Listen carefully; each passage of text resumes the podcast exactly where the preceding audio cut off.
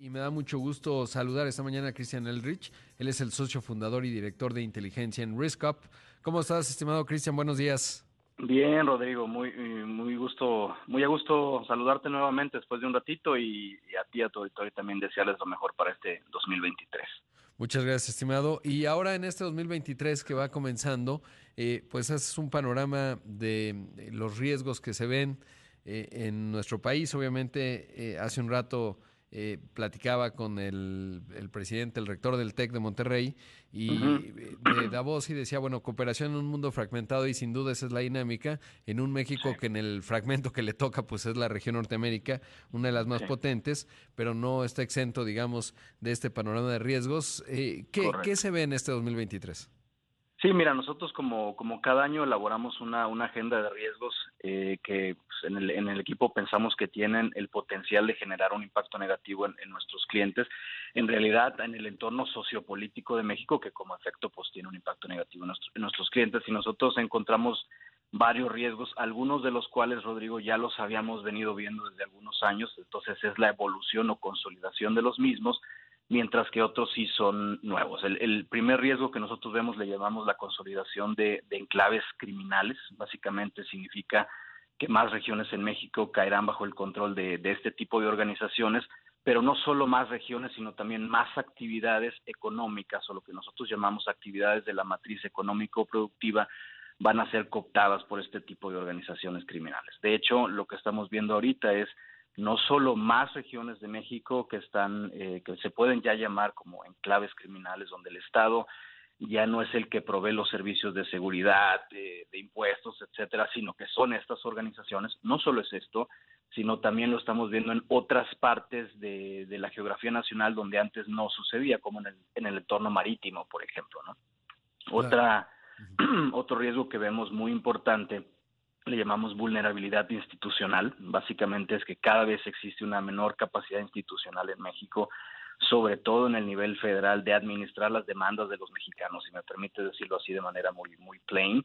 Esto se traduce en mayor corrupción, menor competitividad, lo vemos en sectores importantes como eh, los órganos regulatorios, las mismas instituciones democráticas de México, etcétera. Y esta vulnerabilidad institucional que yo recuerdo eh, un director del CISEN hace poco más de 20 años comentó, no hay una, eh, un riesgo mayor a la seguridad nacional en México que la vulnerabilidad institucional. Bueno, esto lo estamos viendo nosotros con cada vez mayor preocupación. El tercer riesgo que vemos, Rodrigo, le llamamos proyectos sin futuro, en, el sentido de que estamos observando eh, a lo largo del país que diversos proyectos bandera, en particular del gobierno federal, no están avanzando con la intensidad que se buscaría y por otro lado hay cada vez eh, más voces en contra de estos proyectos. No estoy hablando de las voces que pueden hablar de que hay corrupción detrás de estos proyectos o que no son necesarios. No hablo de ellas, hablo de voces eh, incluso políticas, enemigas de la autoridad que van a buscar en este año electoral y sobre todo en el siguiente, pues mermar el éxito de estos proyectos. Entonces, independientemente de que nos gusten o no estos proyectos, van a sufrir el embate de estas pues de estos enemigos políticos del, del, propio partido en el poder. Así lo vemos, ¿no? Con las consecuencias negativas para el, para el propio país. El, el, cuarto riesgo que vemos le llamamos política del miedo. ¿Qué significa esto? Un aumento de la narrativa del, del encono y la polarización, que pues sí, si bien comenzó al más alto nivel del estamento político nacional, hoy en día lo vemos permeado en pues en todo el país. Esto esto no lo veíamos antes. Tú sabes que nosotros en la empresa trabajamos en, todo México y ahora vemos prácticamente en todo el país, desde la comunidad rural más pequeña hasta la ciudad más grande, esta polarización política que no existía al menos este, hasta fines del año pasado y pues lo vamos a ver incrementándose en este año. Y también vemos otro riesgo muy importante, es el riesgo número 5, que le llamamos vecino incómodo, hablando de México, es decir, hay un, por un lado, un mayor aislamiento del país y una mayor irrelevancia en, la definición de asuntos regionales y ni se diga globales, pero por el otro, y esto es lo que nos preocupa, eh, vemos a México ya como un actor problemático en el escenario internacional. Es decir, México no solo ha dejado, no solo ha dejado de buscar soluciones a, problemáticas eh, conjuntas con otros países, particularmente con nuestro vecino del norte, sino que su forma de operar en el entorno global lo hacen ya parte del problema. Y tú conoces muy bien, Rodrigo, que si no eres parte de la solución de los problemas globales, eres parte del problema y México se percibe cada vez mayormente en este sentido. Y finalmente el último riesgo tiene que ver con el medio ambiente abandonado.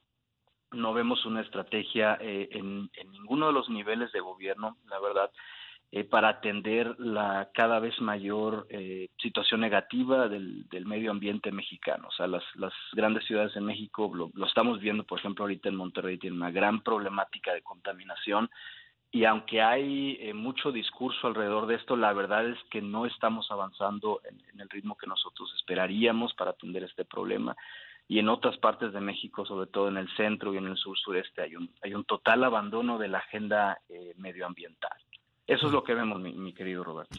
Eh, Rodrigo, perdóname, estamos cambiando el nombre. Sí, ya es la hora, mi estimado Cristian. Oye, y en ese contexto preguntarte, tú eres un gran observador de las Fuerzas Armadas. Eh, ¿Qué tanto a lo largo de esta administración pues hemos visto que han ido adquiriendo nuevas responsabilidades, muchas de ellas fuera de su ámbito natural de acción, eh, ahora inminente pues que van a tener una compañía aérea digamos eh, comercial, en fin, ya lo sabes, pues todo lo que tiene que ver con la administración. ¿Qué tanto esto ha afectado, por un lado, la efectividad y tú como observador muy agudo de ellas, ¿Qué, ¿Qué, ha ocurrido con las Fuerzas Armadas vinculado a este asunto? ¿Afecta, no afecta? ¿Qué, qué, ¿Cuál es tu, tu óptica? Sí, mira, yo, yo lo veo con, con mucha preocupación, sobre todo porque eh, mientras que a algunos les preocupa, incluyendo a mí, la, militarización de, de, las acciones de seguridad o de las políticas de seguridad, a mí me preocupa la policiación de las Fuerzas Armadas, que es la otra cara de la moneda.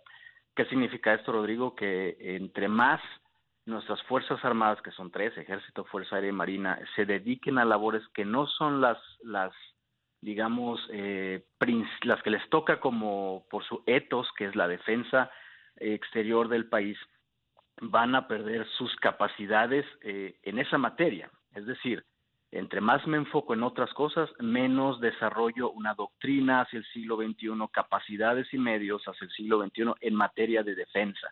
Y eso es lo que a mí más me preocupa. Si bien México no es un país que en este momento enfrente una amenaza eh, existencial por parte de, un, de, otro país, eh, la historia nos enseña que siempre hay que mantener un mínimo de capacidad de defensa convencional, eh, porque pues el, el, escenario internacional siempre es muy incierto y siempre es muy evolutivo. A mí, a mí me preocupa mucho eso, independientemente de los otros temas que tienen que ver con corrupción, con eh, no sé por qué meter al ejército en, en el tren Maya, etcétera, que eso tampoco me gusta, pero a mí el hecho principal es que desvirtuarlos de su eh, principal misión nos puede traer eh, una consecuencia negativa para el país en el mediano y en el largo plazo. Eso me preocupa mucho.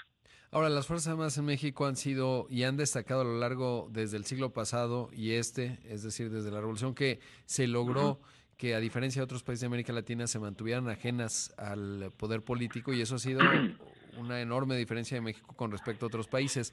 Eh, ¿Verías que esto ha cambiado con estos eh, nueva dinámica en donde amplían facultades, eh, tienen nuevas áreas de acción, etcétera? O, o, sigue, digamos, este etos, como lo mencionas, en términos de unas Fuerzas Armadas muy institucionales? Mira, yo considero que creo que conozco a las, a las Fuerzas Armadas y son instituciones del Estado mexicano y no del gobierno. Eso, eso, es lo primero que hay que señalar. O sea, sí considero que siguen siendo instituciones leales al Estado mexicano, a la Constitución, más allá que al presidente en turno. Es decir, sin duda hay un, una mayor participación de las Fuerzas Armadas en, en ciertas labores que platicamos ya hace un momento, pero eso no significa que estén dejando de ser leales al, a la Constitución. Eso sí no creo que esté pasando. Ahora, dicho esto, sí eh, que considero que al, tener una mayor eh, participación en la agenda pública nacional, obviamente su voz va a ser y es más importante. Pero eso también nos obliga, Rodrigo, a de este lado, a, a los civiles que analizamos estos temas, a tender puentes. Y creo que esa es la labor fundamental de los analistas en seguridad y defensa y, de los medios de, comunicación como, como en el que tú trabajas, de tender puentes entre el estamento civil y el estamento militar para conocernos más mutuamente. Creo que la mesa está puesta en los siguientes años para esto. Creo que la mayor participación de las Fuerzas Armadas en, este otro tipo de, funciones nos obliga también a nosotros como civiles a, prepararnos más en, seguridad nacional y defensa y en conocer más a nuestras Fuerzas Armadas y en servir de puentes. Creo que en eso se va buena parte de nuestra democracia. Sin duda, así es, estimado Cristian. Pues te agradezco mucho, un panorama muy completo. El que planteas, obviamente, también están las oportunidades eh, que son muy obvias, el nearshoring, el turismo, etcétera. Eh, te agradezco mucho la entrevista. No, hombre, gracias a ti, Rodrigo, y que tengas un, excelente día. Te mando un fuerte abrazo. Otro de vuelta, y escuchamos a Christian Ehrlich, el socio fundador y director de inteligencia en RiskUp.